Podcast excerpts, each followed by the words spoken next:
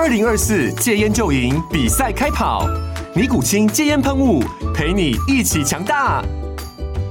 戒烟不容易，单靠意志力戒烟的人，时常无法克服戒断症状而失败。尼古清戒烟喷雾将是你的神队友，简单一喷，药品急速释放，立即缓解七大戒断症状，不限场合提高戒烟成功率。除了尼古清神队友，你还可以寻求专业医疗人员协助，一起迈向戒烟成功之路。尼古清戒烟喷雾，用科学方法戒烟，请咨询全台各大药局及戒烟门诊。本广告由尼古清戒烟喷雾、卫部药书字第零二七八三五号提供。嘉安嘉护股份有限公司，台北市中山区民生东路三段二号十楼，北市卫药广字第一一三零三零一九零号。尼古清戒烟喷雾，相伴每个新开始。天哪，时间不够，事情老是做不完，怎么办？别担心，就让高校人生商学院每周陪你充充电，找到方法不抱怨。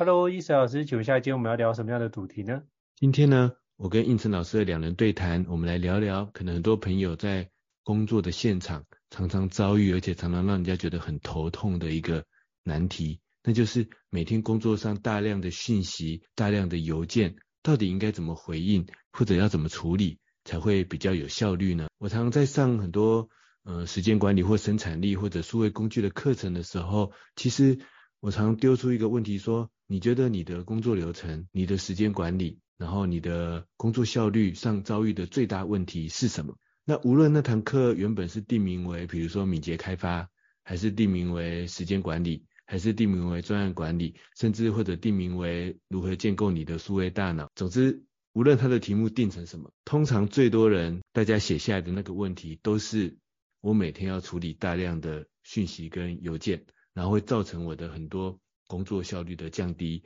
在回应邮件的过程中，也会感觉自己工作好像都是零零散散的，然后最重要的任务呢，无法往前推进。可是每天这么多的电子邮件，这么多的这个讯息需要去处理，如果没有好好处理的话，那这样子也不行啊，因为人家客户来的一些最重要的交办，那这时候到底应该要怎么做比较好呢？我自己确实。其实常常在思考这个问题，因为我自己其实并不是一个单纯的这个自由工作者，我本身也是在企业里面工作，所以我我算是有一个斜杠。那我在企业中也就会常常面临这种每天很大量的公司内部的行政流程的公告型的，那当然客户的意外、客户的问题，然后当然还有重要的任务、重要的专案，每天非常大量的邮件呢会这个跑进来，然后我需要很有效率的去处理它。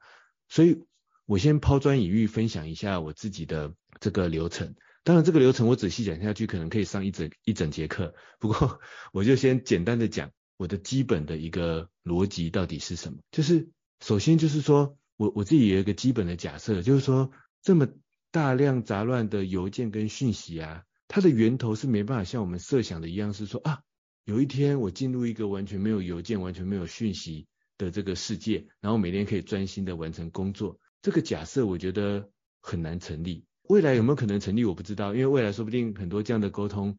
被 AI 解决掉了，那也不一定。但是起码我觉得以现况来说，这样的假设我觉得是我们要认为它就是一个现实。我们很难是设定一个目标说啊，从此以后我没有邮件、没有讯息的干扰，所以我可以很专注在我重要任务上，这不太可能的。所以我站在一个。我每天就是势必要迎接非常大量的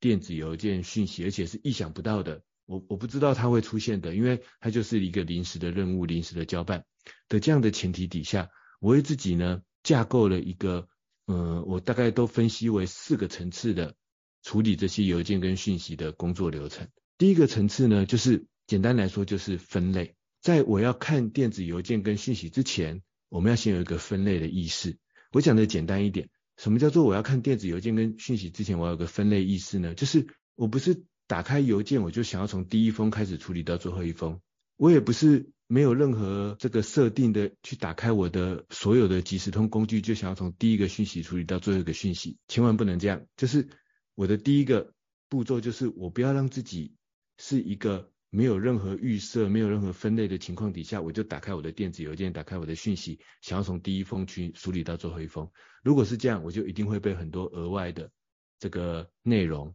或者次要内容所干扰。所以我的第一个预设就是说，我必须一定要做一个分类。这是什么意思呢？简单来说，比如说我在我的 Gmail 系统当中，我其实会用它的里面的自动过滤功能做一些基本的分类。比如说，这些是来自于办公室里面某个主管。或者是某些最重要的客户的邮件，它可能会被自动分类在一个这个资料夹当中。然后呢，可能这些是属于一些，比如说，因为我毕竟斜杠嘛，或有一些外部讲座的讯息，当然他们也很重要。可是对我来讲，轻重缓急还是我的本职工作更重要。所以可能有一些哦，外部讲座沟通的讯息，可能分类在另外一个自动分类在另外一个资料夹，另外一个分类当中。然后可能有一些属于行政邮件。或者一些比较单纯的业务需求，那种就是看一下、确认一下就可以的，它可能被分类在另外一个资料夹。我讲的简单一点，就大概会有一些你可以依据你的需求做的一些简单的优先顺序的分类。那这样就帮助我每次一打开邮件，我就是先看那个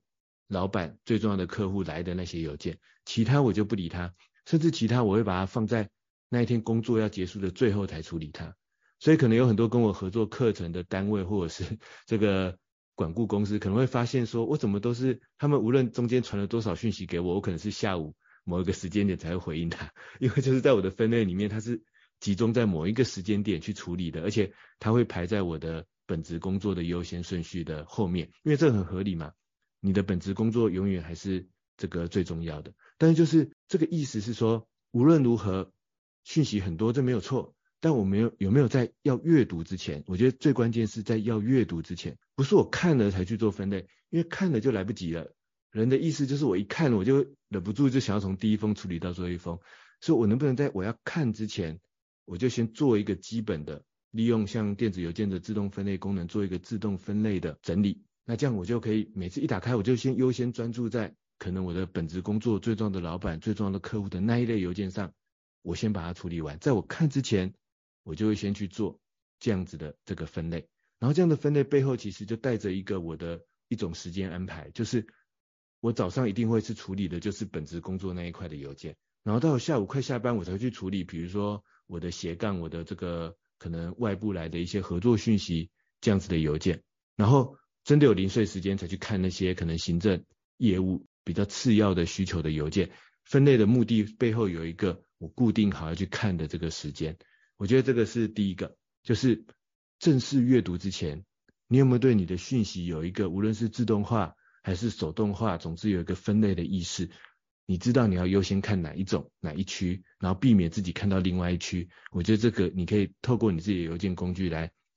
思考看看。那你说即时通讯息怎么办呢？即时通讯息，我觉得目前除非你是像 Slack 这样子的专业的工具，你可以做一些基本的分类，因为它有不同的讯息频道。但如果你是赖这种工具就很难，那怎么办？我的一个简单逻辑很简单，就是他 tag 我的我才看，就是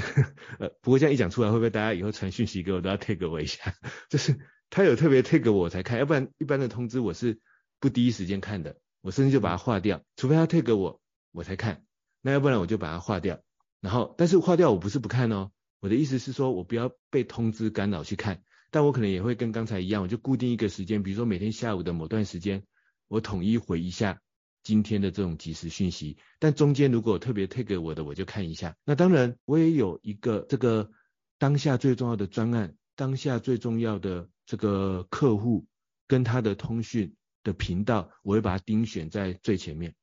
我讲的是最简单的 LINE 的功能哦，大家不知道知知不知道 LINE 的频道有一个盯选的功能，就是你可以把最重要的几个对话的频道盯选在最开头。我当下最重要正在紧锣密鼓进行的几个专案跟任务的对话的频道，或者是那个人，我会把它盯选在最前面。这个意思就是说，好吧，就算我要打开 LINE，我一打开来，我只看最前面盯选那几个，后面无论有再多红字、再多讯息，我都不理他，那个都要等到我今天工作可能是后半段。或者要结束的时候我再看，所以我的意思就是，无论如何，我在正式要去读邮件跟讯息内容之前，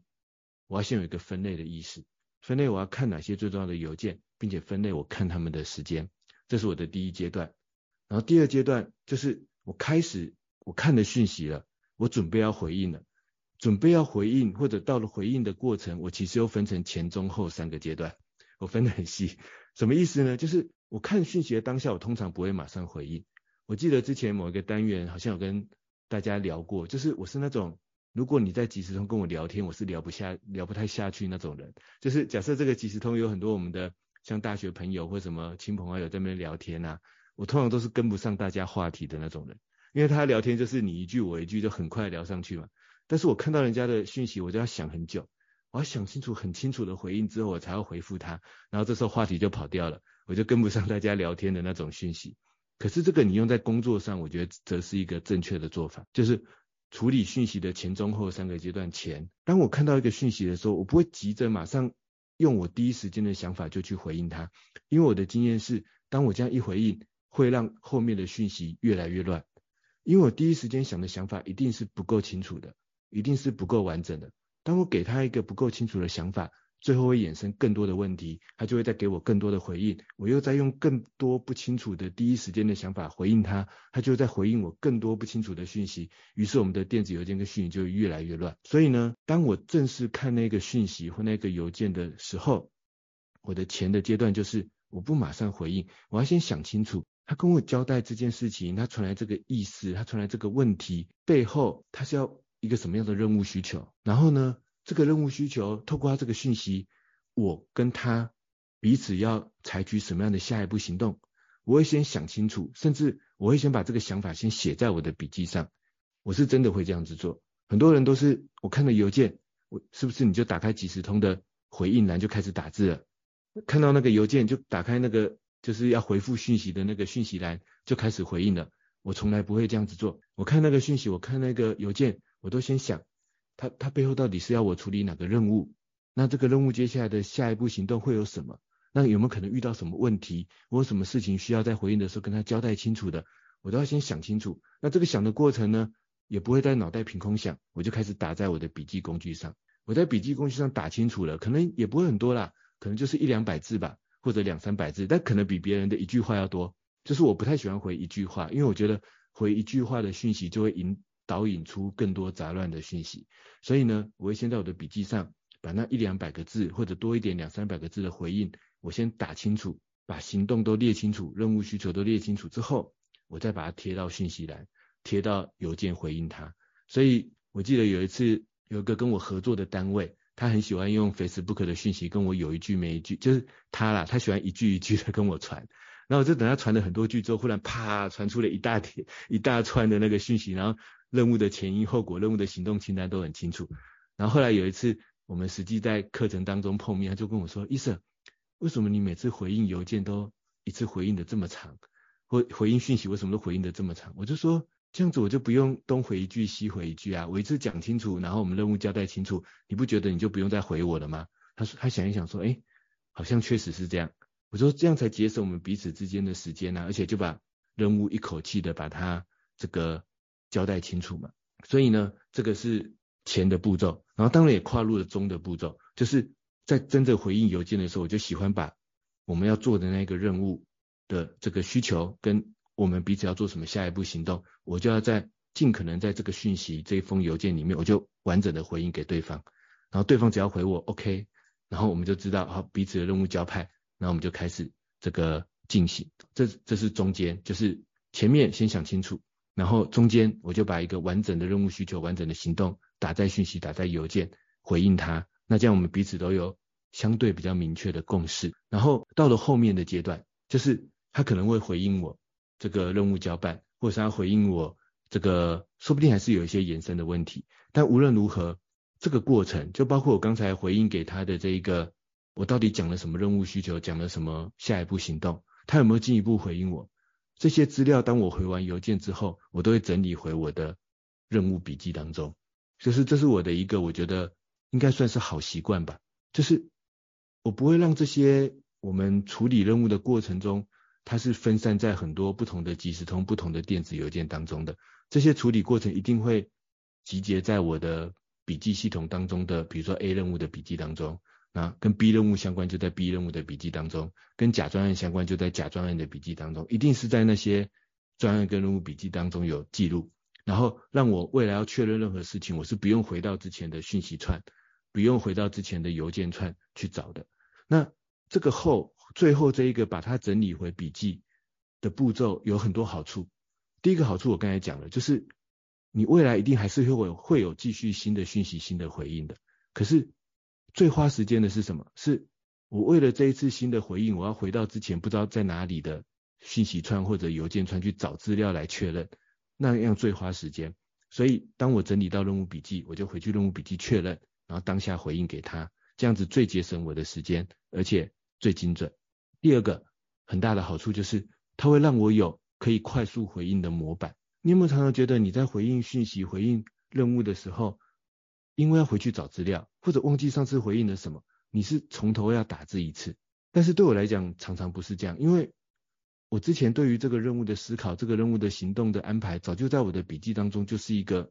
很顺畅的任务执行的架构啦。所以他给我什么讯息，给我什么这个邮件询问。然后或者交办，对我来说常常就是在笔记中复制贴上一段，贴到邮件或讯息回应他，然后就结束了。因为我在这样的过程中有累积这样的讯息在我的一个固定的任务或专案的笔记的模板当中。因为我在后的那个阶段，我有做一个我回应了什么，我就当下把我回应的内容整理回我的笔记。所以这是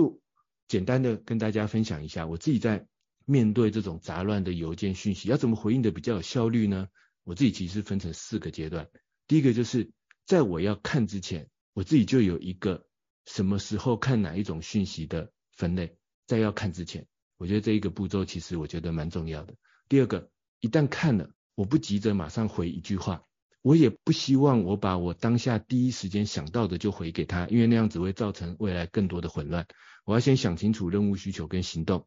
然后接下来第三个阶段开始撰写一封完整的。任务说明跟任务行动的邮件或讯息，我再完整的回应给他。然后最后一个阶段，第四个阶段就是，无论我回应了什么，或者他继续回应了什么，我都随手整理到我的相关的任务笔记、相关的专案笔记当中，因为这帮助我以后只要回到笔记去确认，或者帮我未来回应的时候，常常在专案任务笔记中复制一个模板，复制一段话，我就可以立即的贴上回应他。那这样子，我觉得在我自己真实的工作流程里面，其实帮我节省了很多回应讯息或邮件的时间，而且我觉得也确实会让我比较有效率。这是我自己的一个工作流程。不知道应成老师有没有什么样的做法跟技巧呢？嗯，我觉得你刚刚分享那个工作流程，我觉得是一个很棒的流程哦。就是那我觉得你讲的是，就是看之前到看之后，以及如果做后续回应。我觉得我想要做的是更之前的，就是在有些。email 我们可能会常收到很多的一些，包含是广告信啊，或者是相关的，可能你可能之前觉得有兴趣的内容，但现在觉得已经没有兴趣，我就会去看哪些东西是广告性，我就会直接把它先放在一个类别里面。那可是我发觉一件事情，就是如果放一个类别，可是如果定期我还是不会去开，我就会这样子判断，如果里面有呃，比如说超过一个月以上，我都不会去开启。或者是超过两个礼拜以上，我都不会去开启，我就会直接解除订阅，因为我觉得这件事情表示我已经没有这样的一个需求了。那通常我会把它放大概是一个月，因为有时候你难得会开启一下，哎，这个东西不错啊，那我就看一下里面的内容。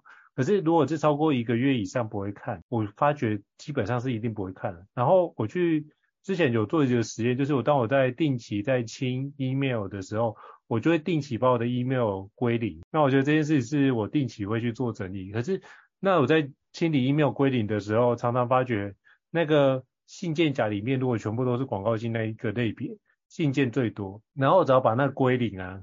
剩下的 email 瞬间少了七成。所以我觉得我会一开始先把那些干扰我的杂讯先把它优先提取出来，因为我觉得很有趣，就是那些广告信件常常会是什么，比如说网络书店的啊。比如说银行的啊，比如说那个旅游网站的，那这些东西都是什么促使我去花钱的频道，或者促使我花钱的一面我就会把这件事情特别挑出来。然后只要你不去看到这些内容，你基本上就不会勾引起哦，原来我缺这个东西，原来我缺那个东西，你就不会有去花钱的欲望。所以我就把它隔离起来，某程度就是透过这个方式去节省不必要的一个开支哦。那我就把这件事都省下来，然后聚焦在我这次相关的一个重要的任务上面。那起码今年主要几个任务，比如说旅游要去哪个地方旅游，那比较大的花费我先保留起来，但剩下的就有缘分再说。那我觉得透过这个方式可以帮助我节省蛮多的一个力气哦，所以大家可以思考看有没有哪些 email 的内容是你可能已经有一种就是食之无味弃之可惜，类似那种鸡肋的 email，我觉得你就直接把它丢掉吧，因为你的人生不会因为多这些鸡肋放着就会前进的比较好，而是你应该思考的是如何让自己可以轻装上阵。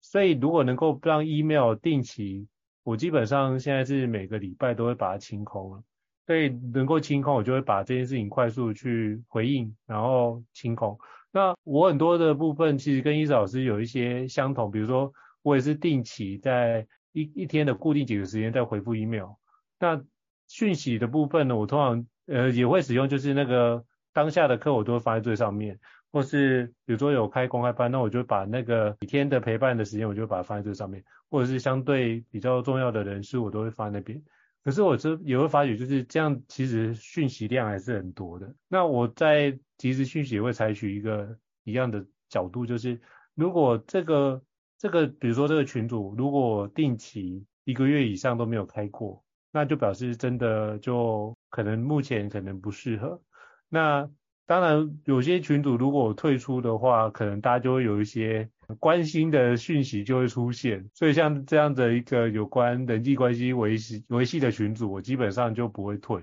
可是如果是其他有关工作任务的群组，就会跟他说，哎，那我们目前这部分如果完成的话，我们都彼此都能联系得到，那我们就可以把这个专案群组给感谢彼此，然后做个结案。那我觉得这也是一个对彼此的一个很好的尊重，不然这件事情放在那边也不会继续用嘛。那不如就把这件事做一个很好的 ending。所以我就因为这样就可以节省掉蛮多群组。我之前就是有看，我有一个记录，我自己的群组之前一共有大概四百多个群组，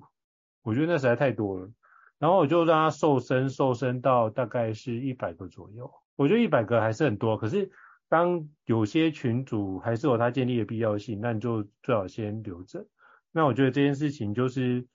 尽可能让自己用断舍离的角度。不管是在 email 上，或是在回复即时讯息上，那通常是这样。如果即时讯息，我我即时讯息会更激烈的在做。什么叫激烈？就是我每天睡觉前一定会把所有归零。我觉得这件事情是我会做。就是如果这件事我点开发现，啊，我大概是 OK，那我就会把它全部能点的点开，然后看最下面，比如说二十则的讯息，然后往上滑，大概都可以去。看一下，那我就用非常零碎的时间把这件事情给完成。那点完之后，我就不会再看 LINE。也就是说，当下我已经清空了，就是当下就是这样。那明天早上起来还有讯息怎么样？那是明天早上的事。所以我就用这个角度来看，发觉，哎，这些都是新的讯息。那早上起来，比如说安顿好，整理完，我刚刚可以，比如说边刷牙边瞄一下，或是边整理东西来看一下。这没有问题，用零碎时间开始去看一下我的相关内容。那基本上我就看到什么？哎，那这些东西会不会跟我工作有相关？同时思考一下哪些，比如说重要的群组有没有什么样回复？那我待会比如说在小孩上学的时候，或者送小孩，比如说送家人上班，那我就可以思考一下，那我怎么去把相关的内容梳理一下？那我回来要怎么回？所以我可能会用这个空档的时间做个整理跟统整。那回来的时候，我就会把那相关内容。就是再把它梳理一下，就可以 email 给对方。那我觉得刚刚伊子老师讲那个看之前、看讯息之后的前中后的那四个步骤，我觉得是一个非常值得大家学习。像我自己就没有做做一个步骤，就是相关的回应整理到任务笔记当中。但我发觉这就是我可以做修正调整的一个环节。那我基本上是觉得，如果能够让你的资讯的杂讯减少，你会发觉你的精力会比较容易聚焦。对，这是我想要 echo 伊子老师的内容，并且延伸到前面的一个区块。不知道伊子老师有什么样的补充或建议吗？我听到胤丞老师说，他也会定期去清空这个电子邮件或者是即时通的这个，我们姑且都称呼它为收件夹。我自己也很有同感。那相信常看电脑文物的朋友，应该从十年前就看我几乎常在讲如何每天清空收件夹的这个电子邮件或即时通的习惯。那这个习惯我确实一直贯彻下来，到现在我都一直维持这样的动作。像我的 Gmail 是保持着每天都要清空的这个状态。当然，每天清空不是每天把每封邮件都处理完，因为你知道那本质上是不可能的嘛。所以，当我的手段就在邮件上就比较激烈了。像胤丞老师刚才可能会去分类说，哦，会不会有些邮件没有看一段时间，然后我就把它清空？我我不是这样，因为像 Gmail 就是我的手段更激烈一点，应该这样说。Gmail 不是会自动帮你分类什么是这种电子报，什么是社群消息，什么是广告信件，什么是一些属于更新的通知吗？然后其中有一个收件夹才是人家真正跟你要谈论任务的收件夹，这个 Gmail 自动会帮你分类的。所以如果你用 Gmail 而你还不知道有这样的功能，你应该要去研究看看。基本上应该是预设会帮你做这样的分类。所以我的逻辑很简单，除了它自动帮我分在主要收件夹的其他邮件，什么广告信啊、更新通知啊、社群通知啊，我基本上是不看的。就是我可能会打开它，但是我就用五秒钟的时间看一眼那一页的标题。如果我在五秒钟里面那个标题里面没有任何一个吸引我的标题，我就把那一页全选，然后就直接全部删掉。然后下一页就是可能电子报，我就看一眼那个标题，如果里面没有任何一个标题吸引我的，我就全选，然后把它删掉。那你说，哎，医生你都订了电子报，你干嘛不看呢？我知道电子报现在很流行，我们以后说不定也会推出电子报。我知道有些人真的很想看电子报，但我要跟大家老实承认，我自己不太看电子报，因为我都用 RSS 订阅的方式。那就算那个对方提供的是电子报，我也把它汇入我的 ISS 里面来看。因为我的逻辑很简单，邮件本身就是一个干扰的工具。我在干扰的工具里面再看一个那个我想要看的资讯，我觉得那实在太干扰了。就是你会搞不清楚我现在到底在这个里面要看的东西到底是什么。所以我觉得要不你就用 Readwise，要不你就用像 Feedly 都有，他们都可以把，就是不是电子报不好，是说。别人提供电子报，我就把他电子报的这个来源汇入到我的像 Feedly 或者 Readwise 这样子的 RSS 订阅的工具，我在那种专门的阅读工具里面去看。所以呢，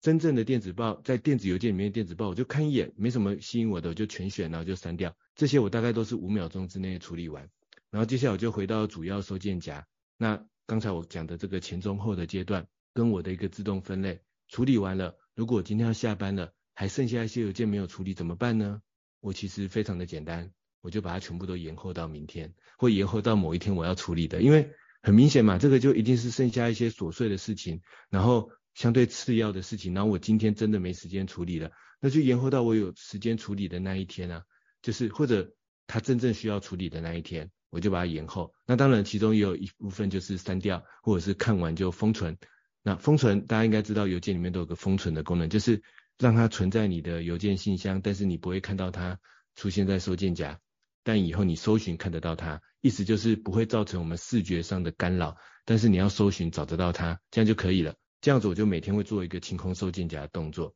让我的收件夹的清单是归零的状态。那叫我第二天打开来会看到的就是接下来真正要处理的最新的邮件，不会被前一天干扰。那我的即时通也跟胤丞老师一样，就是每天归零。我的方法跟应成老师其实基本上是很像的，就是如果这个群主真的有一大堆讯息，但是我又没办法离开他，那我就两个步骤，第一个我就关掉他的通知。大家应该知道 LINE 可以针对特别某一个群组、某一个频道关掉通知嘛？像这种讯息很多，里面人很多，但我又离不开的，基本上他的通知全部都被我关掉了。就是 意思是他不会弹出来，他只有我自己真正主动打开 LINE 想看的时候才会看得到，所以他完全不会给我任何。我不想看它的时候出现的干扰，那但是我每天就是会打开它一下，但我也不看，我就直接溜到最下面，然后就离开它这样子。那除非里面有人 tag 我，我再去看 它为什么要 tag 我，要不然我就是滑到最下面我就离开它了。然后就是因为不要看到红字嘛，就是这样。我大概会做一个这样的动作，那大概也就是一两分钟之内就结束了。当然重要的讯息就是我前面讲的那个方式，就是但是我不是轻忽这些讯息哦。就是真正要处理的讯息，我是很认真的处理它的。因为如果你还记得我刚才的前中后的阶段，就知道真正重要的任务，我是会仔细思考它背后任务的需求是什么，我要怎么拆解下一步行动，完整的回一个讯息。但我觉得这才是真正有效的处理讯息的方法。因为我们可能把时间太平均的分配在各种其实重要性不一样的讯息上面，那这样就会导致我们那些真正重要的讯息反而用了不够的时间来处理它，而那些不重要的讯息我们反而用了太多的时间来处理它了。所以呢，我们应该去调整这一个平衡，就是其实应该是说那些真正重要的讯息或邮件，我们反而应该花比我们现在更多一点的时间来处理它。但这个好处是，它可以帮助我们减少以后的杂乱讯息，因为就像我刚才举例的。我现在随便的回应他，回应这个重要的任务，把我第一时间想法拿去回应，很有可能会出现很多的问题，他就要再花更多时间回应我，于是来来往往我们的讯息量变得更多。我宁愿我现在好好的多花一点点时间想清楚回应他，让这件事情有效的交办出去，然后接下来我们就开始真正的执行。我觉得他反而节省后面更多的时间。我现在多花一点时间在重要的任务讯息上的回应。后面我会节省更多杂乱讯息的回应的时间，但是如果我们不是这样做，我们让所有的讯息都是平均分配时间的话，你就会觉得讯息永远回不完，因为那些重要的任务人还是没讲清楚，于是就一直在进来新的讯息，一直在进来新的邮件，一直出现新的问题，然后那些不需要回应的讯息，你回应了，他就会在回应你嘛，一直一直在回应的一些没那么重要的讯息，于是时间就会变得更加的浪费了。所以呢，我觉得。就是在这个这个角度上呢，我觉得有时候我们反而是在重要讯息上回的时间太少了，就是我们反而多花一点时间，但是我们后面的效率会节省更多。然后次要讯息呢，就干脆不要理它，跳过它。我觉得可能是一个这个更好的、这个更有效的做法。然后，但是我还想要再补充一点，也想听听看医生老师的想法，就是我觉得啊，在这个时代。我们确实应该尽可能的试试看，把大家引导到一个协作中心去处理我们需要的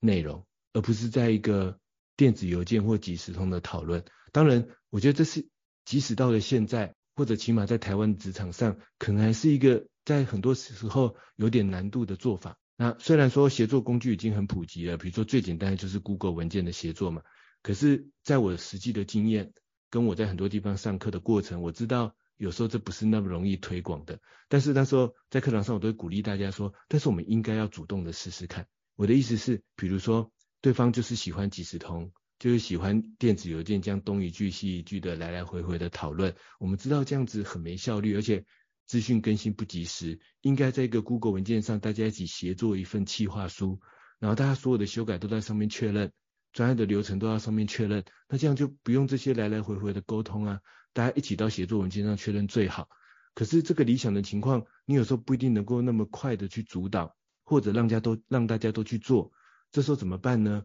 我自己有一个技巧，就是我会在刚才的这个处理邮件的前中后的中间那个阶段，就是当我要回应一封完整的邮件的阶段的时候，我会附上那个协作文件的连接，请他去上面确认看看。那你说，诶，可是他看了，然后下次用邮件回应我怎么办？我就说，我就再回一封邮件，请他去那份协作文件上试试看看，确认看看。就是我不断的努力去尝试这个步骤，但也不强制，也没有说你非得到那个协作文上不可。我也会把协作文上重要的内容放到邮件里面，让他只看邮件也可以看得清楚。但是我都会在开头附上那个协作文件，我就说，如果以后可以在这上面确认，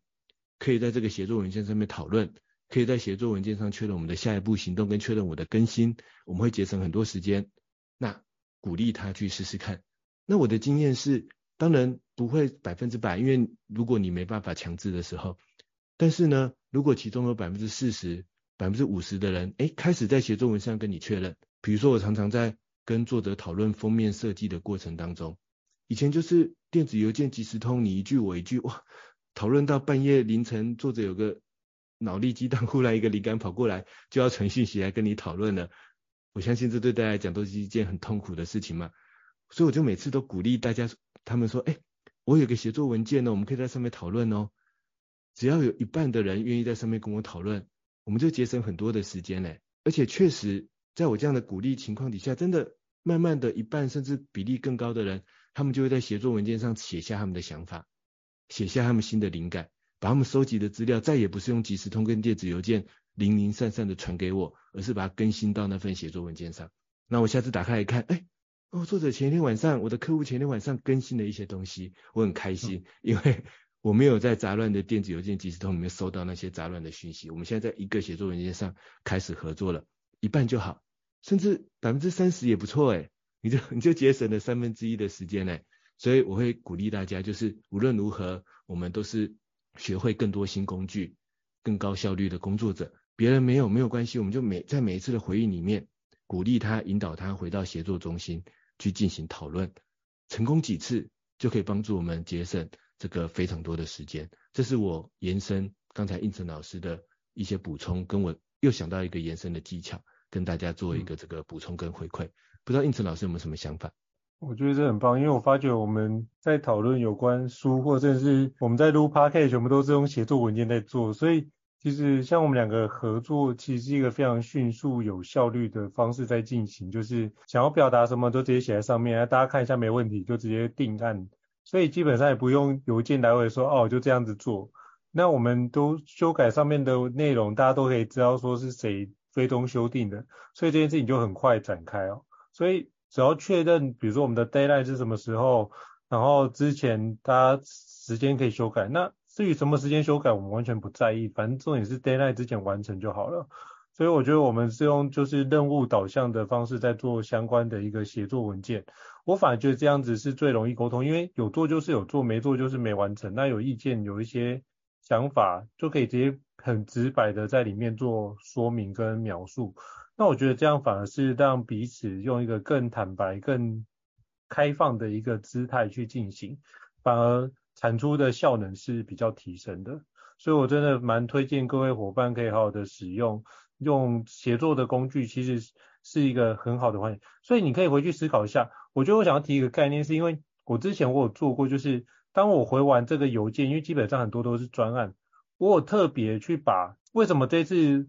沟通那么久，然后这次沟通那么辛苦，我有去做复盘哦，然后我就发觉，哎，很多时候复盘的邮件。当那个沟通越辛苦，常常是那个邮件越多的一个环节。那我就会思考，到底为什么邮件会这么多？是因为常常都在讨论的是细节内容，但这细节内容对于你的任务推进并没有一些有效的进展，而是在于纠结说你这个内容的格式形式。所以我觉得这件事情要诚挚的提醒大家，就是千万不要去聚焦在形式主义上，就是呃这个内容到底表格好不好看啊？这个内容到底。呃，这样排版是不是 OK 的啊？而是聚焦在你的内容的重不重要性。如果这件事内容重要性，你挑的图片这件事真的没有任何的影响。所以不要去让自己花太多时间在那些你可能花很多力气觉得这样美观啊，或怎么样的内容。现在其实很多的 AI 的工具都可以直接帮你一键直接搞定这件事哦。所以千万不要把你的宝贵生命浪费在其中，而是你要思考一下。当这件事情这样做完，它能不能有助于任务推进？那能不能快速推进到下一个步骤？如果它这个能够清楚，如果你这个部分你也是很了解这个专案要做哪些事情，以及知道它的前中后的一个因果关系，那你就赶快把这件事情往下一步推进啊。比如说举个例子，像经常我们会开，比如说课程的会议，就问我说，那老师你可不可以课程要提醒要提供哪些资料？会希望对方什么资料？我都已经整理一张表单，我也知道他问我这个问题，所以在一开始的时候我就跟他说，我课前会提供哪些内容，课中会提供哪些内容，课后会提供哪些内容，我直接跟你讲完，不用再你再开会额外再开一个会去跟我讨论这件事，我们就已经把这件事变标准化作业流程。那之后你如果不了解，没有合作过，没关系啊，你就只要知道这件事情，那我们就可以把相关的一个内容。确定这个客户要往下走，那我们就直接把这相关内容直接升给你，那你就知道说你课前问卷要做什么样的事情，哪些东西，什么步骤，你就要准备什么样的一个教具跟教材，彼此之间都有个依循，不会在那边就是哦，他写 email 给你，然后 email 又没写到，我觉得不用，而是我让他尽可能变成是一个模组化的方式，我反而觉得这件事情是相对容易进行，所以很多时候如果单看你的讯息或 email，它是一个一个点。可是我反而觉得，如果呢，我们可以透过复盘的方式，把这个点能够变成一个更完整、全面化的一个形式的话，其实它是一个更有效的一个流程哦。所以通过这样的流程，你会发觉，其实工作效能可以更加的提升。所以大家不妨可以思考看看，就是你目前的邮件或讯息，它只是一个任务推进的片段。所以不要被它所局限。你要思考的是，我往前或往后，我该如何去把这个任务去做推进。只要能够用任务推进的角度去思考的话，我相信你在 email 的回复或者在讯息的回复，你会更加的果断。就只要判断两件事，这个东西到底跟我的任务有没有关系？跟我任务没关系。就把它先暂时放在，比如说你第二次要的一个内容。如果跟你任务有关系，当然是优先要回复这件事情嘛。所以我觉得这件事就用这个角度来思考，就是回复到刚刚伊瑟老师所提到的那个环节，就是 email 如果跟你的本业有相关，你就是优先回复嘛，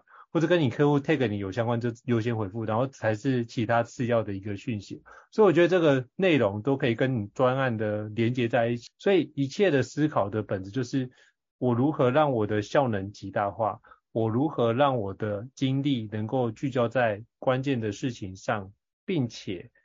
帮我做好能量管理，避免相关的杂讯哦。所以我觉得我用这个角度来思考。那不知道伊瑟老师有什么样的内容想要 echo 或者是补充的呢？我觉得胤丞老师刚才做了一个很棒的这个总结，就是我们今天的问题虽然叫做我们如何在处理邮件讯息的时候要怎么回应比较有效率。但是这个是单点的看法，就是我们确实我们面临的是单点单点一个一个要处理，好像一个一个讯息一封一封邮件的问题。但如果我们回到一条工作流程，或者的移到移动到这个一个全局的视野来看的话，它真正的目的是要完成工作上那些重要的任务。那所以我们应该要从我们要如何完成一个重要的任务的角度，回头来看。去处理那些一个一个讯息、一个一个邮件的方法。那我也帮大家总结一下这个我一开始提到的这个四个阶段。然后，但是呢，我们就呼应印草老师提到的这个，其实我们真正的目的是完成重要的任务。那因为我们要完成重要的任务，所以在我们要看邮件之前，我们要先，无论你是分配时间还是分类你的邮件跟讯息，但是我们知道，我们优先只看跟重要任务有关的这个邮件。或者去讯息优先的回应他们，然后其他的跟重要任务无关的，我们应该要有一个方法，把它分类在不同的时间里面去处理它。这是要看之前，我们就要有这样的一个任务意识。然后接下来真的开始看了重要任务的邮件或讯息的时候，我跟大家分享了前中后三个阶段。前的意思是什么呢？那时候其实我也提到，就是。我看到的也不是他单独问我的这个问题或这个讯息，我思考的是背后到底要完成的那一个重要的任务的全局的思考是什么，我就要把全局的思考跑一遍，看看他现在问的这个问题，这个流程到底是在那一个任务的全局当中的哪一个阶段呢？跟任务的前因后果有什么关系呢？你思考一个任务的全局，然后把一个任务的架构在中间的那个写作邮件或写作讯息的阶段，我觉得就要把。任务的一个有关的完整的架构跟有关的下一步行动，我觉得要完整的回应对方，这样会节省很多后续的杂乱，节省很多后续的沟通。在中间这个撰写的阶段，就是我们是以一个任务角度，完成任务的角度来撰写我们的回应邮件跟回应讯息，而不是只是在回应那一个讯息那一个邮件，这中间是不一样的。就像我在我的笔记方法里面常常说，我们其实不需要写会议记录。我们要写的是一个会议中讨论的那个任务如何做得更好的任务笔记，而不是今天的任务到底讨论了什么的流水账。那个流水账不重要，重要的是背后你要完成那个任务的流程到底是什么。回应邮件也是一样，我真正要回的不是他现在问我的这个问题，而是未来这个任务要如何完成的结构。而且呢，我觉得给对方看到那个任务的完整的结构跟接下来的行动流程，会比我单纯回他这个讯息要好。因为我单纯回他那个讯息，对方不一定意识到我所想到的任务的缘由跟任务的未来。我回这个讯息，我背后可能思考着这个任务为什么要这样做，未来会变成怎么样，所以我现在回他这个讯息。可是我却没有在讯息邮件里面告诉对方，你觉得对方会想到吗？我觉得大多数时候没有，或者他想的跟你不一样。所以最好的方式就是我回的时候，就是把我想了什么，任务的完整结构跟任务的下一步行动，我就完整的告诉他。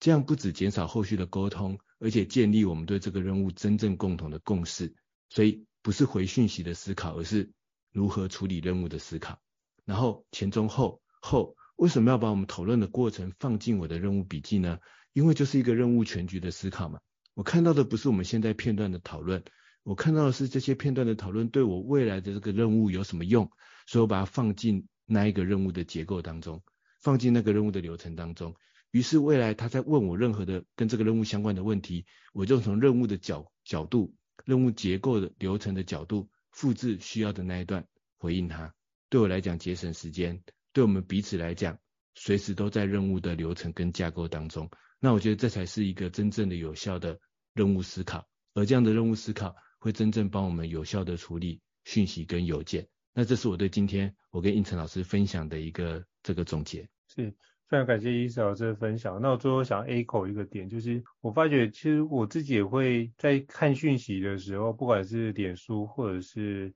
那个 line，只要有人是 at all，就是所谓就是 tag 所有的人，通常我会有一种非常心里面会出现有一点小小的恼怒的状态，就觉得到底为什么要发明这个功能？像我就绝对不会用这个功能。所以当那种就是当全部都都需要 tag 的状态，代表一件事，就像我们简报就会讲一句话嘛。全部都是重点等于没有重点嘛，所以像这种 at all 的区块，基本上我都不会看，我都点开，然后就把它消灭掉。所以我就会去思考，到底是什么样的群组会尽量是用 at all，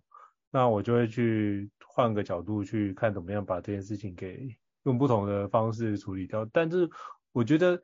这件事情 at all 是一个非常非常干扰个人专注力的一个内容，所以我诚挚推荐大家千万不要常用，或者是。如果可以的话，我是完全禁止自己在使用 at all 这件事的功能，所以我觉得这件事情就是，如果我自己有不想要得到的讯息，就是己所不欲，勿施于人。你用这个角度来思考，你会发觉你的生活会相对轻松很多，相对的比较聚焦在的环节，因为毕竟余生很贵了，所以请大家善用你的宝贵的时间。所以就是今天非常感谢伊思老师精彩的对话。如果各位伙伴对于高教人商学院觉得不错的话，也欢迎在 Apple Podcast 平台上面给我们五星按赞哦，你的支持对我们来说是很大的鼓励。那如果还想要聊的相关的内容的主题呢，或是你困扰的，比如说有关效能的主题，都欢迎留言或者是 email 让我们知道，我们陆续安排这个相关主题来特别为您解惑。那再次感谢伊思老师的精彩的对话，那我们下次见喽，拜拜。大家下次再见，拜拜。高校人生商学院，掌握人生选择权。